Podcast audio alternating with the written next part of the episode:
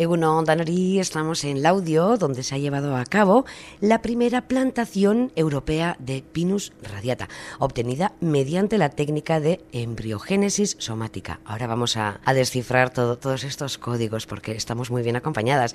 Estamos con Nerea Garayo, que ya es técnico asesor del Ayuntamiento de Laudio. Caixo, Egunon, Nerea. Egunon. Bueno, hoy venimos con muy buenas noticias, se acaban de, publicar como quien dice, ¿verdad? Son buenas noticias las que nos llegan teniendo en cuenta que el calentamiento global está causando graves consecuencias en el audio y en todo el mundo, evidentemente, ¿no? Pero aquí en el audio se están dando unos pasos pues muy importantes, vamos con ellos, ¿verdad? El Centro Tecnológico Naker está desarrollando este proyecto concretamente en el marco de la iniciativa Multi Forever, ¿no? Está financiada por la Unión Europea y el plan consta de cuatro líneas, salud ambiental, especies alternativas, calidad de la madera y mejora genética. Todo ello busca la sostenibilidad del medio ambiente, ¿verdad? Y la primera plantación, tú me corriges si me equivoco, la primera plantación de Europa está aquí en Laudio. Pues dentro de, uno de esos programas, eh, concretamente el que has comentado, embriogénesis, pues sí se ha realizado aquí una plantación de aproximadamente una hectárea y sí, pues al parecer es de las primeras en Europa, sí. Bueno, pues Orionak, ¿eh? Leni que bien, porque claro, cuando nos hablan de calentamiento global, siempre son malas noticias, evidentemente, pues porque se derriten los icebergs, eh, hay desprendimientos, etcétera, etcétera. Entonces, esta noticia habrá que ponerla un poquito ¿eh? en un color positivo, verde, como es el pino. bueno, pues eh, sí, al final es importante seguir haciendo investigación, ¿no? porque uno de los objetivos fundamentales es seguir produciendo, pero de una manera sostenible, eh, un producto como es la madera, que, que, bueno, pues en principio es necesario ¿no? también. Bueno, y concretamente hemos dicho el audio eh, en la cuadrilla de Ayala, pero ¿en qué zona concretamente se han, se han plantado estos 800 superárboles? Vale, pues se eh, han plantado en un monte de utilidad pública de Yodio, un monte público, eh, concretamente se llama Ñarrondo, está cerca del santuario Santa María del Yermo, sitio que recomiendo visitar. Entonces, bueno, pues es una plantación, como os he comentado, de una hectárea, todavía chiquitina, pero bueno, es un comienzo. Bueno, por algo hay que empezar también, suave, suave, ¿verdad? Poquito a poco. Porque cuando hablamos de Pinus radiata, Pinus insignis, eh, bueno, ¿nos hablas de las especies? De la especie, cuéntanos, por favor. Bueno, pues eh, creo que es una especie ampliamente conocida por todos porque ha sido la que ha cubierto la mayor superficie de, de monte para producción forestal. Entonces, bueno, no solamente en Euskadi, eh, a nivel de paneuropeo aproximadamente el 40% de la superficie está cubierta por coníferas productivas y entre ellas una de las especies principales es el pino radiata. Entonces, bueno, pues ahora ya eh, vamos evolucionando y las plantaciones pues persiguen otros objetivos más respetuosos con el medio ambiente y se intenta hacer cambios que, que tengan en cuenta eh, otros aspectos ambientales que son muy importantes y que antes no se consideraban quizá tanto. No queremos generar esas grandes superficies monoespecíficas que, que, teníamos antes, pero eso no quiere decir que nos vayamos a olvidar totalmente de una especie que produce madera de calidad y que para nuestro entorno, especialmente en esta comarca, que, que tenemos empresas forestales importantes, pues es, es relevante. Además, que aunque nos guste o no nos guste, forma parte de nuestro paisaje. Estamos ya muy acostumbradas a verlo, ¿verdad? Es verdad, sí, eso es cierto. Sí, sí, nuestro paisaje, nuestra memoria de alguna manera va muy vinculada también a esa especie. ¿no? vamos a recomendar día de paso a nuestra audiencia un libro que está escrito por una escritora de Ocondo. Ella se llama Ima Royz y se llama Oro Verde, que nos habla del pino, ¿verdad? Precisamente, sí, es como se le ha llamado habitualmente al, al pino radiata, es verdad. Vamos con, este oro verde que ahora mismo está en el audio y según las últimas noticias que, hemos recibido son muy buenas. Vamos a, adentrarnos en el tema porque además esta técnica que se ha utilizado es la embriogénesis somática, ha ayudado a plantar, como hemos mencionado al principio, 800 superárboles obtenidos pues, en los laboratorios de Naker. Bueno, ¿puedes contarnos un poquito en qué se basa esta técnica, Nerea? Vale, voy a intentar explicar así sencillamente. Bueno, lo, que, puedas.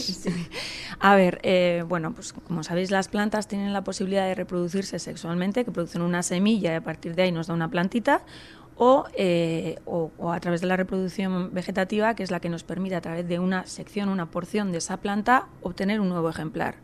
En el caso de las coníferas eh, es muy complicado eh, obtener buenos rendimientos a partir de esquejes, porque no, no enraizan bien, no, bueno, es complicado. Entonces hay que utilizar técnicas más complicadas.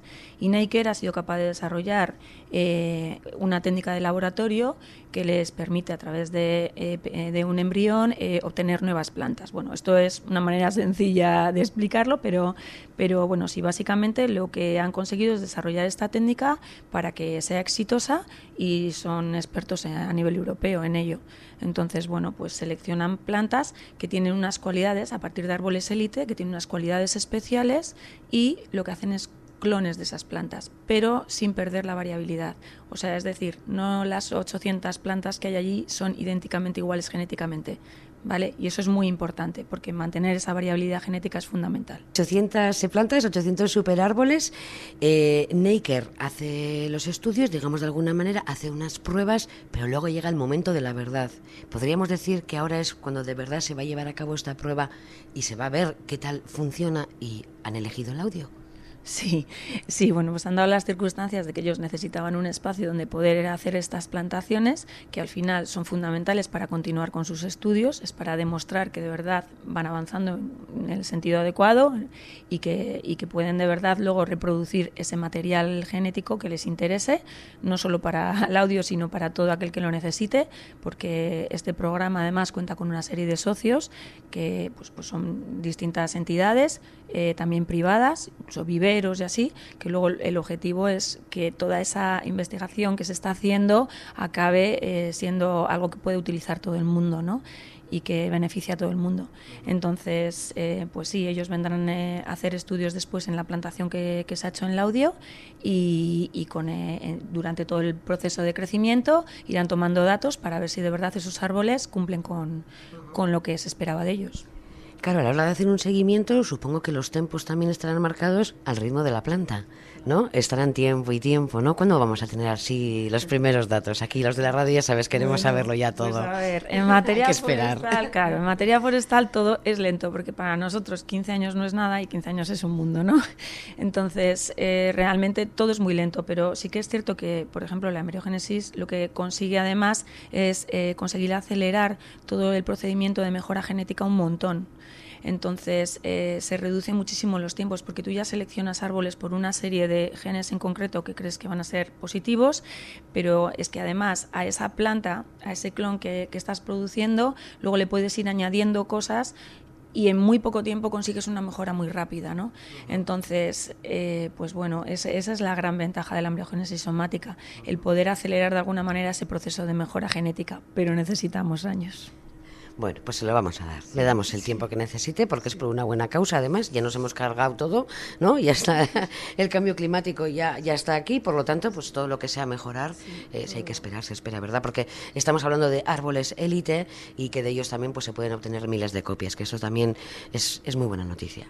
Sí, sí. Luego eh, es cierto que em, ellos hacen distintas selecciones en función de distintos criterios. Y por ejemplo, en el audio creo que la masa que han introducido em, tiene una serie de genes que le permiten em, ser especialmente eficiente entre el estrés hídrico, es decir, o sea, en las situaciones de sequía extrema.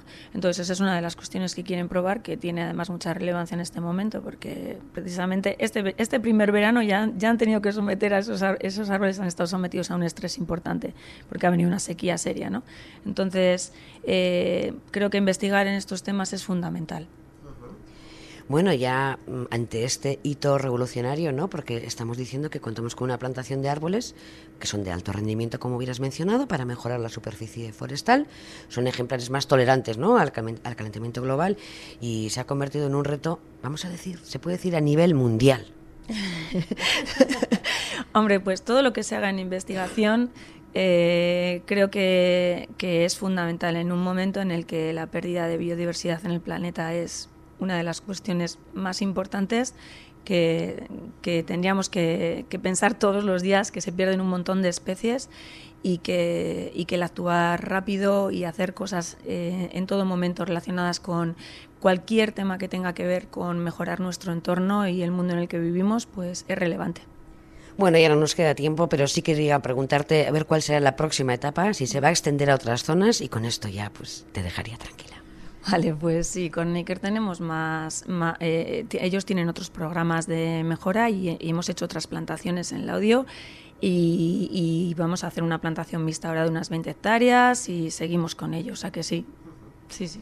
Nerea Garayo, técnico asesor del Ayuntamiento del Audio, es que ricasco, ondo izan. Berdin, agur.